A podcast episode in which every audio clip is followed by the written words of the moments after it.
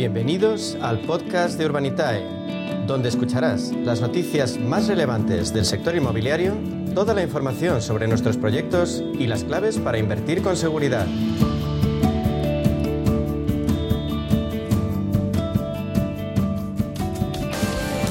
Empeño, el de a media sesión, de tenerles al tanto de la última hora del crowdfunding inmobiliario en España de la mano de su líder, volvemos a hablar con Urbanitae, con su consejero delegado, con Diego Bestard. Diego, bienvenido, buenas tardes. ¿Qué tal? Buenas tardes, un placer como siempre. Diego, según Eurostat, la actividad de construcción bajó un 7% en el último trimestre del año pasado. ¿Vosotros en Urbanitae habéis notado un descenso del número de promociones?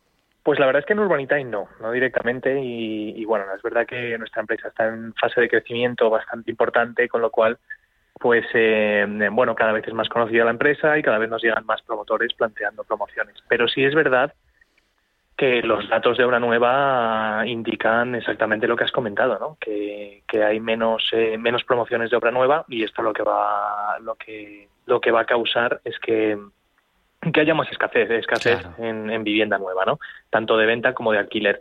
Y al final, bueno, pues esto lo que suele ocurrir es que a falta de, de oferta, pues sube la demanda y, y, se presionan los precios al alta, ¿no? Incluso con en una fase como la que estamos actualmente, que han subido los tipos de interés y a todo el mundo le cuesta más uh -huh. caro comprarse una casa, eh, aún así va a ser difícil ver que, que veamos caídas de precios sustanciales, en, sobre todo en obra nueva residencial. En obra de segunda mano ya es otro tema, ¿no? Pero en obra nueva es difícil verlo. Además, en Madrid, la promotora Gestilar, con la que habéis trabajado en varios proyectos, va a promover 130 viviendas en régimen de alquiler. Eh, ¿Vosotros tenéis algún proyecto, Diego, de Build to Rent a, a la venta?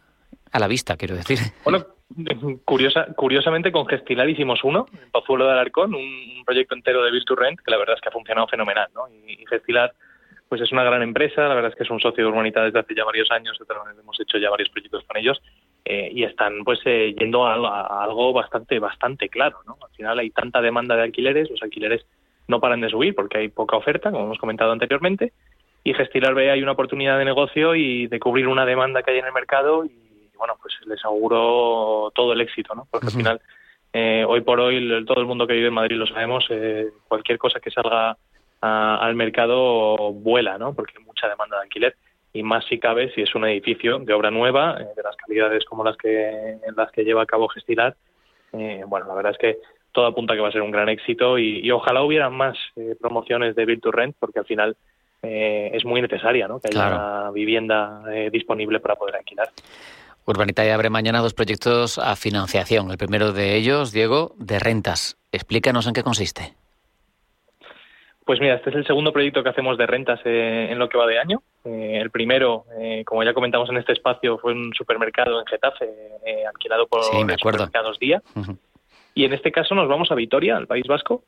Eh, vamos a, entre todos los inversores que, que, inviertan, vamos a comprar un local comercial que lleva alquilado por, por Casa del Libro, eh, que yo creo que todos lo conocemos bien, sí. ¿no? La librería Casa del Libro llevan en el mismo local desde el año eh, 2001, o sea, llevan ya más de 20 años ahí y, y todo apunta a que van a quedarse otros 20, acaban de firmar un contrato 15 años nuevo, ¿no? O sea que, eh, bueno, la idea es pues juntar a muchos y entre todos comprarnos ese local y, y repartirnos los alquileres que genere que genere el, el bueno, el inquilino, claro. en caso Casa del Libro.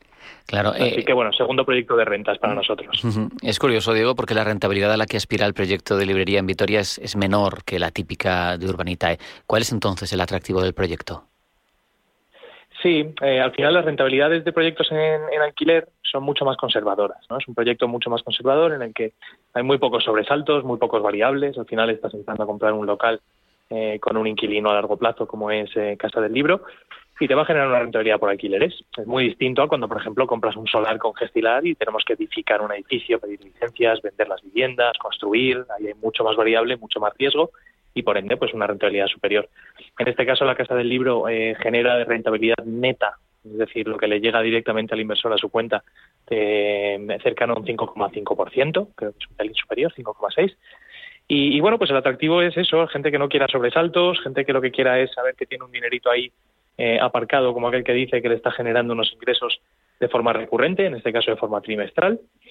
Y, bueno, es una inversión conservadora, inversión de toda la vida inmobiliaria que, la verdad es que tiene mucho atractivo ahora mismo para, la mayoría de inversores.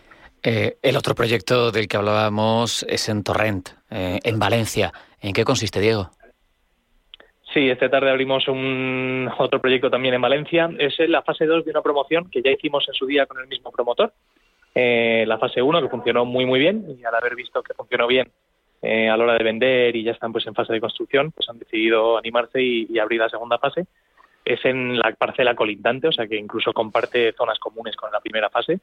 Y, nada, pues vamos a, darle un millón de euros al promotor para que pueda eh, construir el proyecto. Y, pinta que va a ir muy bien también. Seguramente haya, haya mucha demanda para él. Eh, habrá mucha demanda y seguro que volará rápido y eso, Diego, con demandas muy grandes, eh, genera a veces frustración, ¿no? Hasta se pueden molestar, ¿no? Cuando se trata de invertir en urbanidad y no se puede. Vosotros, eh, Diego, ¿qué medidas tomáis para evitar esto?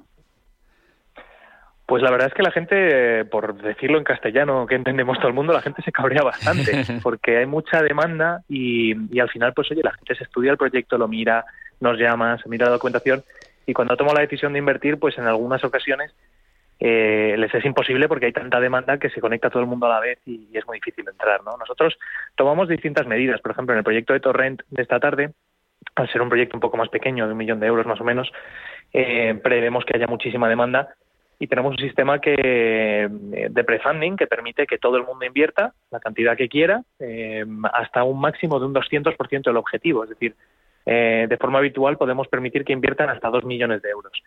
Eh, entonces, una vez que se llega a ese tope, lo que se hace es devolver el excedente eh, de forma eh, recíproca a cada uno de lo que ha aportado.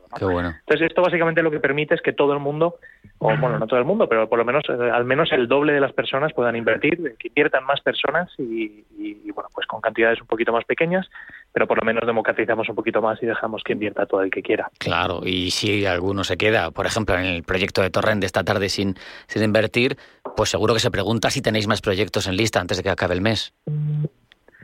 Pues sí, tenemos otro proyecto que estamos ya terminando de estructurar. Eh, nos quedamos en la Comunidad de Madrid, en la zona de Arturo Soria, y todavía no lo hemos anunciado, pero esperamos poder anunciarlo esta semana para abrirlo antes de que finalice el mes ya para la semana que viene.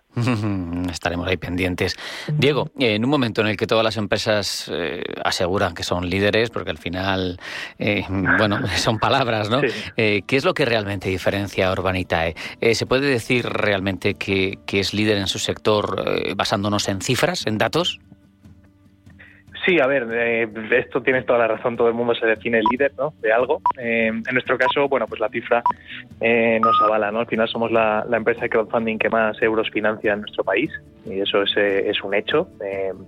y bueno, yo, mira, más que, más que eso, que, es una cosa muy importante, ¿no? Y, lógicamente pues nos, nos enorgullece enormemente yo creo que lo más importante es ser líderes en transparencia y en, y en hablar de la gente claramente, ¿no? Yo creo que eso sí que sí que podemos decirlo, es mucho más subjetivo que esa cifra, eh, pero, pero para nosotros es igual de importante o incluso más.